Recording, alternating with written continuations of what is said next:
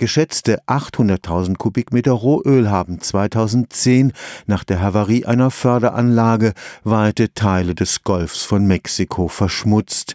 Die Versuche, die auf der Meeresoberfläche treibenden gigantischen Öllachen mit Chemikalien aufzulösen oder einfach zu verbrennen, haben die Schäden an der Umwelt nur noch verstärkt.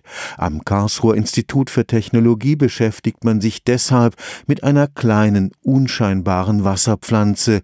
Sie könnte dafür sorgen, dass Ölkatastrophen dieser Art in Zukunft besser beherrschbar sind. Eigentlich hat Claudia Zeiger ein Studium zum Wirtschaftsingenieur absolviert, dann aber hat sie die Leidenschaft gepackt. Wir machen ganz kleine Strukturen im Mikro- und Nanometerbereich und die kann man mit dem bloßen Auge nicht sehen, aber die haben trotzdem einen Effekt, das heißt, da passiert irgendwas und diesen Effekt kann ich sehen und dann rauszufinden, warum passiert denn das? Was ist denn da eigentlich los? Und dann auch noch im besten Fall das natürlich selbst künstlich nachzumachen. Das ist schon eine sehr spannende Sache. In diesem Fall sind die winzig kleinen Härchen der Salvinia das Vorbild Vorbild für ein neues Material. Die Salvinia ist eine Wasserpflanze mit erstaunlichen Eigenschaften. Die Pflanze hat auf der Blattoberseite so eine Art kleine Härchen, die wiederum eine hierarchische Mikro- und Nanostruktur obendrauf haben. Das ist so ein bisschen ähnlich wie beim Lotus-Effekt. Das heißt, wenn man das Salvinia-Blatt unter Wasser drückt, dann hält die eine Luftschicht. Das bedeutet, die Salvinia wird genauso wenig nass wie das Lotusblatt.